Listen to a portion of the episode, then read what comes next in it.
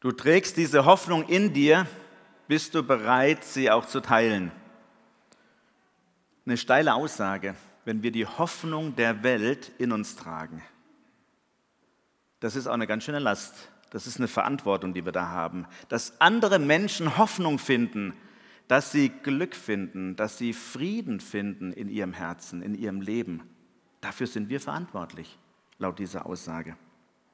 Man versteht den Jungen, wie er da steht, wie er den Pinsel anschaut, wie er erste Schritte geht, zögert, aber dann geht er. Dann geht er raus und ist bereit, diese Welt zu verändern, ein Hoffnungsträger zu sein. Ja, wir Christen tragen eine große Verantwortung. Eine große Verantwortung für diese Welt und zwar eine nachhaltige, nicht nur was den Klimawandel anbelangt, sondern wir tragen eine Verantwortung dafür, dass andere Menschen Teil der Familie Gottes werden, dass sie zur Familie Gottes gehören, eine Zukunftsperspektive haben, nicht nur für zehn Jahre oder 20 Jahre, sondern in Ewigkeit, für immer bei Gott im Himmel sein werden. Der Auftrag ist klar, Jesus überträgt uns eine Verantwortung, dass wir sein Wort, sein Werk fortführen, seine Mission. Er hat sie damals begonnen, aber es ist noch eine Baustelle. Als er die Jünger verlässt, sagt er, ihr sollt meine Zeugen sein. Geht hin in alle Welt und mache zu Jüngern alle Völker. Wir sollen dieses Projekt, das er begonnen hat, fortführen. Dafür steht dieses Gerüst. Wir sind mitten in einem Projekt drin. Wir sind nicht für uns. Wir sind nicht fertig sondern Gott möchte uns einsetzen in seinem Herzensprojekt. Wir sollen seine Arbeit fortsetzen, Menschen zu Jüngern zu machen, dass sie Jesus kennenlernen, dass sie Teil seiner Familie werden. Das Predigtthema heute lautet bereit. Es beginnt bei uns. Oh, hier scheint, ah, okay. Diesmal lag es an mir. Bereit, es beginnt bei uns. Das wusste auch schon unsere Gründergeneration damals, die den Leitsatz geprägt hat. Spätestens wer beim Knopf dran diese Woche war, hat ihn wieder gehört. Alle anderen kennen aber sowieso auswendig, oder? Wir sind eine von Jesus Christus geprägte missionarische Gemeinde und wollen seine Liebe ausstrahlen. Eine missionarische Gemeinde, das wollen wir wieder neu sein. Das ist uns wichtig geworden auf dem Wochenende, wo wir als Klausur hatten, als Gemeindeleitung, als Vorstände, wo wir gebetet haben, da hat uns Gott das aufs Herz gelegt, dass wir neu missionarische Gemeinde werden. Dass wir diese Sehnsucht Gottes, dass wir das Projekt, was er begonnen hat, fortführen, weil wir diese Verantwortung wieder annehmen wollen. Das Jahresmotto ist dabei entstanden, bereit, und diese Predigtreihe jetzt im Februar beschäftigt sich mit diesem Jahresmotto. Wir werden verschiedene äh, Facetten davon anschauen, was das für uns bedeutet, was dieses Vermächtnis bedeutet, das Jesus uns gegeben hat und auch das, was die Gemeindegründer sozusagen uns ins Stammbuch geschrieben haben. Herzliche Einladung auch an alle Kleingruppen, unter der Woche weiter dran zu arbeiten, das Thema zu vertiefen. Wir stellen extra ein Programm oder, oder ein bisschen äh, an Fragen und an Input äh, zur Verfügung, damit ihr in der Kleingruppe weitermachen könnt, euch hinein vertiefen könnt im Gebet, im Fragen auf Gott. Wie können wir neu bereit werden als Gemeinde? Wie kann der Einzelne bereit sein? Wir wollen diesen Auftrag, den Jesus uns als Gemeinde gegeben hat, gemeinsam umsetzen. Und zwei Dinge gehören da untrennbar zusammen. Wir wollen hinschauen, wie es den Menschen geht. Wir wollen nach den Menschen schauen. Bereit sein für Heidenheim. Und wenn ich von Heidenheim rede, meine ich auch immer den ganzen Landkreis. Und wir wollen fragen, Gott, was siehst du? Wir möchten für Jesus bereit sein. Wir möchten wissen, was er denkt, was er sieht, damit wir in das Projekt, in dem er bereits am Arbeiten ist, einsteigen. Hier im, Baum, äh, im Raum hängen einige Bilder äh, aus Heidenheim, Gebäude, Hinterhöfe. Was siehst du, wenn du diese Bilder siehst? Was spricht dich da an? Ich habe mir beim Angucken der Bilder die Frage gestellt, was sieht Jesus? Wenn er zum Beispiel vom Schlossberg runterschaut auf Heidenheim, was sieht er? Was bewegt ihn? Was ist ihm auf dem Herzen? Bereit beginnt damit, dass wir wieder Interesse haben für die Menschen und dass wir Interesse haben für Jesus, ihn fragen, was siehst du, was willst du? Ich habe mir überlegt, dass wir jetzt einfach mal 30 Sekunden uns Zeit nehmen. Das ist ein kleiner Anfang, um sich irgendwann noch mal mehr Zeit zu nehmen, über Heidenheim nachzudenken. Im Gebet vor Jesus. Was siehst du? 30 Sekunden, wo wir einfach die Augen zumachen oder vielleicht auf eines oder mehrere dieser Bilder schauen und fragen Jesus, was siehst du? Was bewegt dich?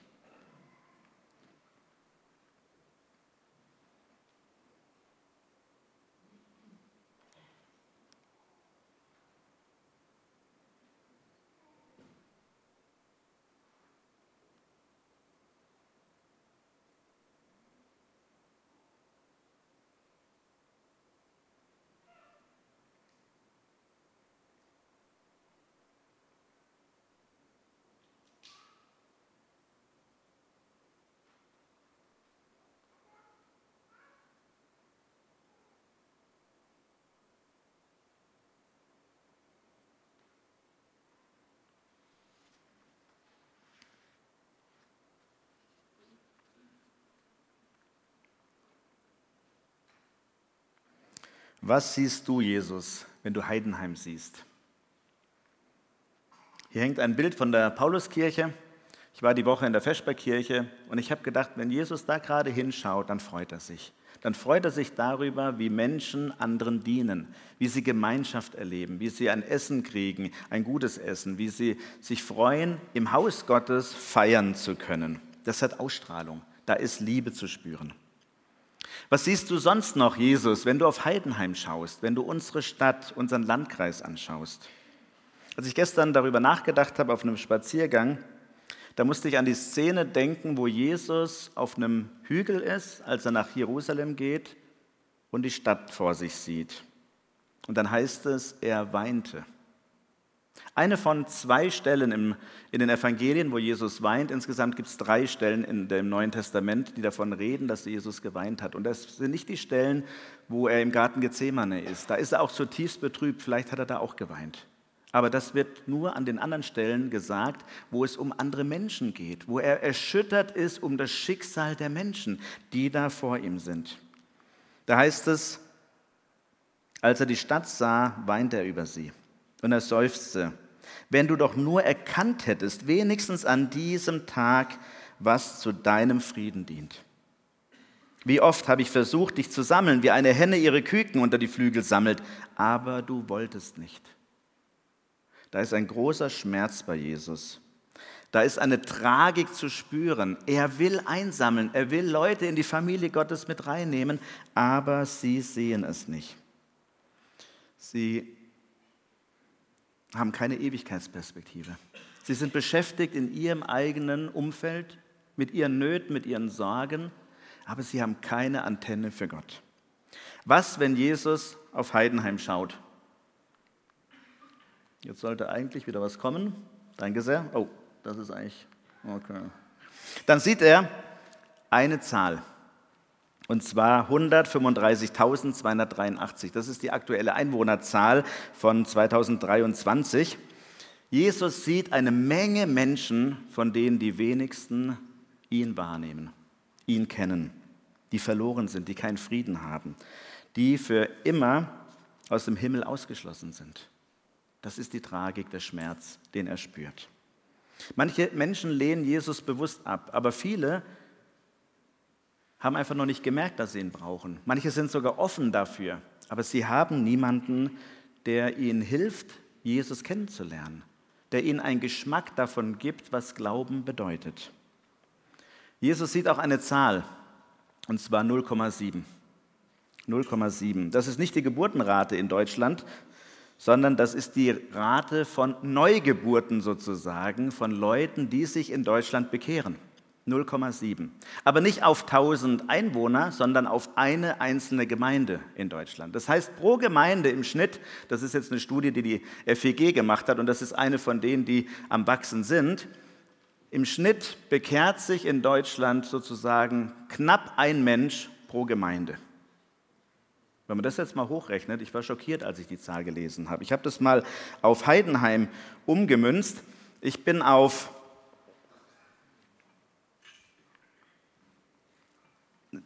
28 Menschen dann gekommen, die das wären. Und zwar, wenn wir in den elf Teilorten 40 Gemeinden haben.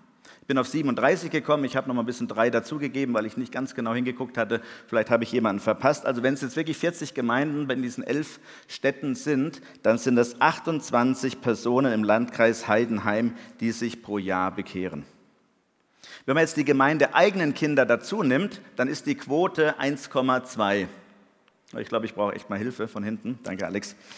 1,2 äh, ist dann die Quote an Bekehrungen. Das heißt, die, die praktisch als christliche Kinder aufwachsen und dann selber eine Entscheidung für Jesus äh, treffen.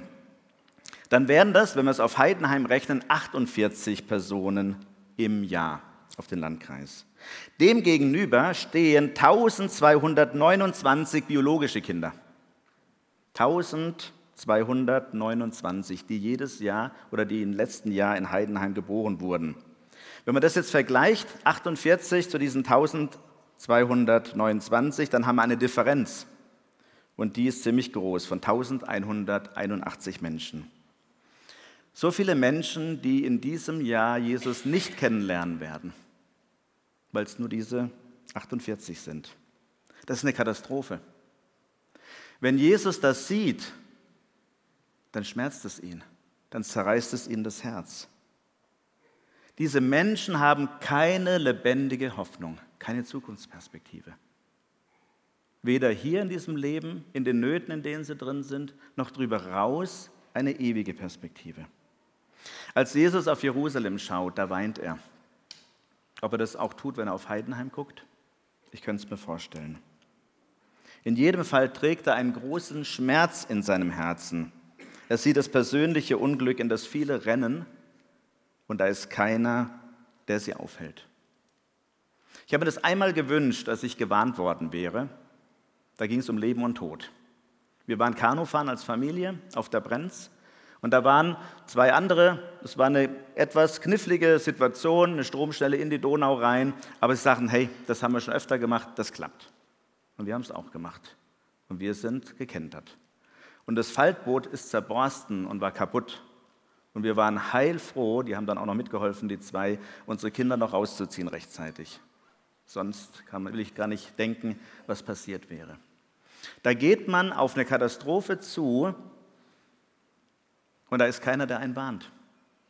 Und das Schlimme war, da waren noch Schaulustige nebendran, die haben gefilmt. Ich war fertig. Keine Ahnung, an wen sie das schicken wollen, dann verstehen sie Spaß. Auf jeden Fall war das kein Spaß. Ist das vielleicht ein doppelter Grund, wenn Jesus traurig ist, wenn er auf Heidenheim sieht. Er sieht auf der einen Seite die Menschen, die ins Verderben laufen und auf der anderen Seite in die Todesgefahr und auf der anderen Seite sieht er Fromme, die filmen, die zugucken, die das nicht interessiert. Der Leitspruch unserer Gründergeneration lautet, wir sind eine von Jesus Christus geprägte missionarische Gemeinde. Bevor man missionarische Gemeinde sein kann, muss man von Jesus Christus geprägt sein. Das ist die Aussage, die hier drin steckt. Wir müssen sein Wort ernst nehmen und wir müssen fragen, was siehst du, was willst du, was ist dir auf dem Herzen, damit wir das verstehen, damit wir diesen Schmerz, den er hat, teilen, damit es zu unserem Schmerz wird. Bereitsein ist eine Kombination aus Bereitsein für Jesus und Bereitsein für die Menschen, die um uns herum sind. Jesus signalisiert, ich bin bereit, oder Jesus signalisieren sollen wir, ich bin bereit. Ich will wissen, was du denkst und ich will für dich im Einsatz sein, für die Menschen hier. Es beginnt damit, dass wir uns für Jesus wieder neu interessieren. Wir ahnen schon, die Frage steht im Raum, wenn wir uns für Jesus interessieren, dass er fragt, bist du bereit, auch aktiv zu werden? Bist du bereit, auch rauszugehen, diese Arbeit fortzusetzen an dem Gerüst in dieser Welt, und wer jetzt sagt, das kann ich nicht, das ist verständlich, denn das können wir auch nicht. Das schaffen wir nicht. Das Projekt ist viel zu groß. Wir fühlen uns natürlich zu schwach. Aber vor zwei Wochen in der Predigt, da ging es um diese Schale, dass Gott uns nimmt, wie wir sind, mit unserem Zerbruch, mit den Rillen und Rissen und Bruchkanten, mit dem, was nicht in Ordnung ist und uns neu gestaltet, damit seine Schönheit zum Zug kommt. Und dann kann sie sogar umso mehr zum Zug kommen, weil wir nicht glänzen und im Weg stehen. Worauf es ankommt, ist nicht, wie toll wir als Gemeinde sind oder wie toll wir als Einzelner sind, Worauf es ankommt, ist, dass wir Jesus lieben und die Menschen lieben. Dann geschieht Großes. Eine Frau, die das erlebt hat, das sehen wir jetzt im Video, erzählt uns eine Begebenheit.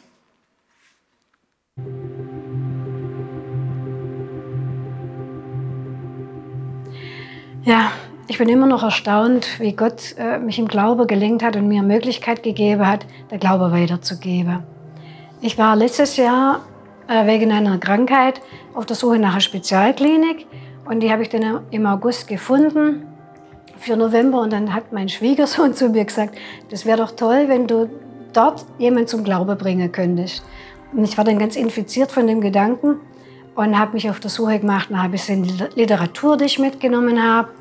Und als ich habe vorher schon mit verschiedenen Leuten darüber gebetet, dass ich diese Gelegenheit bekomme, weil ich sie mir so wünschen würde. Und als ich dann dort war, habe ich am Anfang so sondiert und gedacht, hm, mit wem könntest du? Dann haben wir uns mit welchen über Bücher unterhalten und ich habe eine Autorin verwechselt und habe gesagt, ach, das habe ich jetzt mit der Lynn Austin verwechselt. Dann sagt einer, ja, wer ist das denn? Dann sage ich, ja, die macht christliche Bücher, wie man den Glauben im Alltag und so lebt. Und dann war sie ganz offen dafür. Und dann habe ich gedacht, oh toll. Und dann hat Gott mir tatsächlich zwei Tage später Gelegenheit geschenkt, wo wir so super drüber reden konnten. Das war irgendwie, als ob Gott mir die Worte eingibt. Ich war so erfüllt auf einmal und ich wusste gar nicht, wie das zu der Gelegenheit kam. Und ich habe nur geredet und sie hat immer offene Augen gekriegt und war mir erstaunt. Und ein paar Tage später sind wir dann zum Beispiel in das Dorf gelaufen und sie sagte, sie will in die Kirche. Und dort in der Kirche war ganz besondere Atmosphäre. Und wir haben uns richtig lang so über den Glauben unterhalten. Und sie hat mir dann erzählt, dass sie von ihrem Partner verlassen wurde wegen ihrer Krankheit. Und dann habe ich halt auch sagen können, dass Gott sie einfach nimmer verlässt. Und sie hat auch erzählt, dass sie schon mal gläubig war und das wieder verloren hat. Und, und dann hat sie, war sie ganz offen und hat auch gesagt, sie will dort, wo sie wohnt, in Hamburg eine Gemeinde suchen und hat tatsächlich mittlerweile eine gefunden, eine Gemeinde, wo sie schon im Kirchechor singt und wir sind immer noch weiterhin in Kontakt und ja, das freut mich total.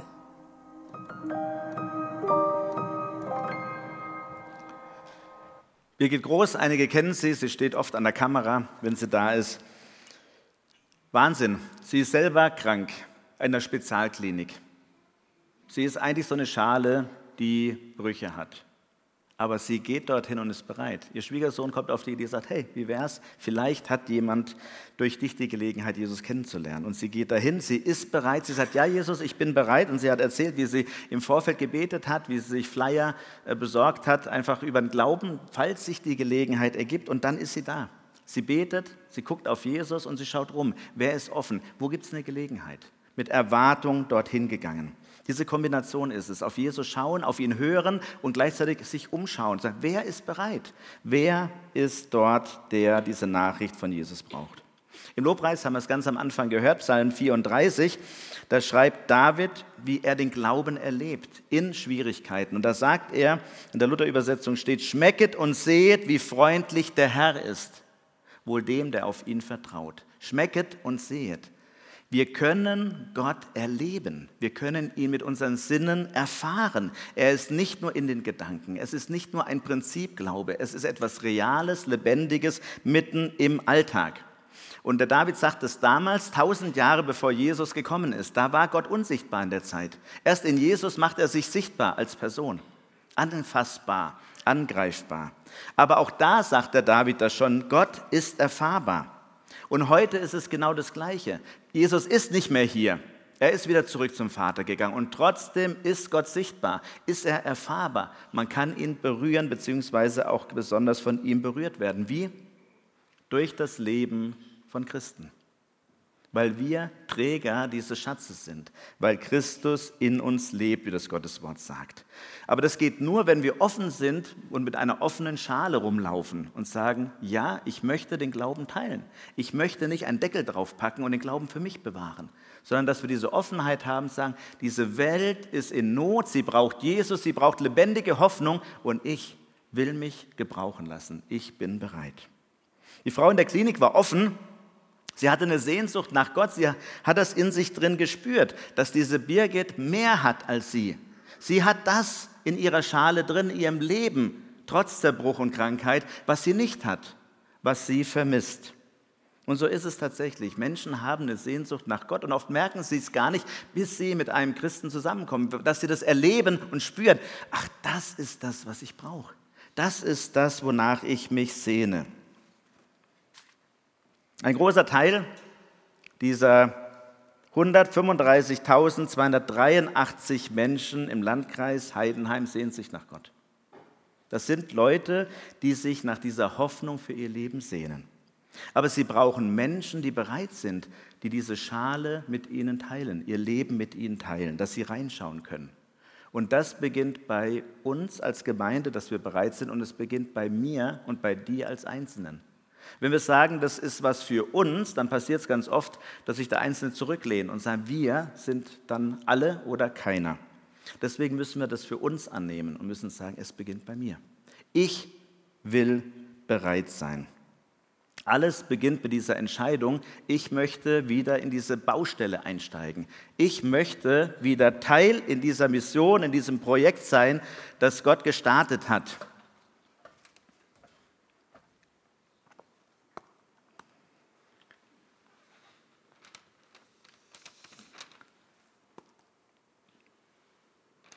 Ich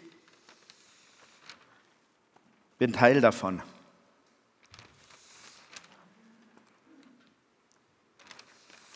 bereit, mich gebrauchen zu lassen, vielleicht mit wackeligen Knien, wie das dieser Junge in dem Video war, der gezögert hat, aber dann rausgeht. Mit wackeligen Knien, wie die Birgit, die in die Spezialklinik ging, aber offen. Vielleicht, ja, ganz bestimmt hast du jemanden, Jesus, mit dem ich den Glauben teilen kann. Was wäre, wenn im nächsten Jahr nicht 0,7 die Quote ist hier in Heidenheim und im Bezirk, sondern 17 oder 70 pro Gemeinde. Das wär's. Warum nicht? Jesus würde das gern wollen, aber er ist abhängig von uns. Er ruft uns in sein Projekt. Es beginnt damit, dass wir sagen, ich persönlich, ich bin bereit. Ich möchte euch einladen, nach dem Gottesdienst auf dieses Banner, was da an der Seite hängt, eure Initiale drauf zu malen mit dieser Farbe. Das sind lauter kleine Pinsel, da könnt ihr einfach eure Initiale draufmalen, wenn ihr bereit seid, wenn ihr sagt, das ist mein Projekt. Ich möchte Teil, besser gesagt, des Projektes sein, das Gott da hat. Wir haben Leute, wir haben es vorhin schon gehört, die sind bereit. Die sind bereit, für elf Tage nach Kenia zu gehen, um sich dort einzusetzen in ein Missionsprojekt. Ich möchte euch bitten, dass ihr nach vorne kommt, dass wir kurz hören, was ihr da vorhabt und für euch beten. Ihr geht dahin, habt euch monatelang Gedanken gemacht und es ist aber keine Privatinitiative. Natürlich habt ihr die Initiative ergriffen, aber wir möchten als Gemeinde hinter euch stehen. Wir möchten für euch beten und wir möchten euch einfach segnen auf diesem Weg. Reinhard, erzähl doch mal ganz kurz, worum geht es denn da eigentlich? Komm noch mal ein bisschen mehr in die Mitte. Ja, wir wollen ganz konkret aktiv werden. Wir, es geht um, um den, die Gestaltung eines Gemüse, Gemüsegartens. Das ist neben einer, neben einer Schule. Hauptsächlich um die Schule zu versorgen. Die, äh, die Kinder kriegen da eine Mahlzeit und auch die Kinder vielleicht an Gemüseanbau heranzuführen. Genau dazu wollen wir ganz konkret erstmal einen Zaun bauen, weil Ziegen immer auf alles, was grün ist, ist da gleich weg. Müssen wir erstmal den Garten schützen und dann wollen wir äh, ein Bewässerungssystem installieren mit so Tröpfchenbewässerung, weil die Dürrezeiten dort waren immer länger und damit die einigermaßen unbeschadet durch diese wirklich herausfordernde Zeit kommen. Nebenbei wollen wir noch an der Schule Solar installieren, damit sie Licht haben und Handys laden können. Und natürlich wollen wir auch Zeugen Jesus sein. Also wir wollten uns so, so gut es geht äh, in Gottesdienste mit einbringen. Wir werden 200 Kinderbibeln mitnehmen für die Kleinkinder zum Ausmalen, biblische Geschichten und eigentlich Beziehung pflegen dort mit den Einheimischen. Ganz stark. Also wenn ich jetzt höre, elf Tage, ich habe das Gefühl, das klappt gar nicht in elf Tagen das alles. Deswegen, wir müssen unbedingt mitbeten. Gell? Markus, wie machen wir das denn ganz praktisch, mitbeten? Wie können wir uns da engagieren? Ja, es soll eine WhatsApp-Gruppe geben und wer will, kann sich da eintragen. Wenn das nicht schon gemacht hat, kann sich auch draußen beim Reinhard bei mir melden. Und wir verschicken dann einfach Infos, Bilder, Nachrichten und würden uns freuen, ja, wenn er mit dafür beten wird, dass die ganze Aktion auch ein Segen wird. Ihr wart ja, ihr vier, wart ja schon mal dort. Jetzt kommen noch zwei Leute aus nördlicheren Gefilden mit dazu. Willi, auf was freust du dich denn bei dem Projekt? Ich freue mich ganz arg auf neue Erfahrungen, neue Begegnungen und neue Erlebnisse. Mhm.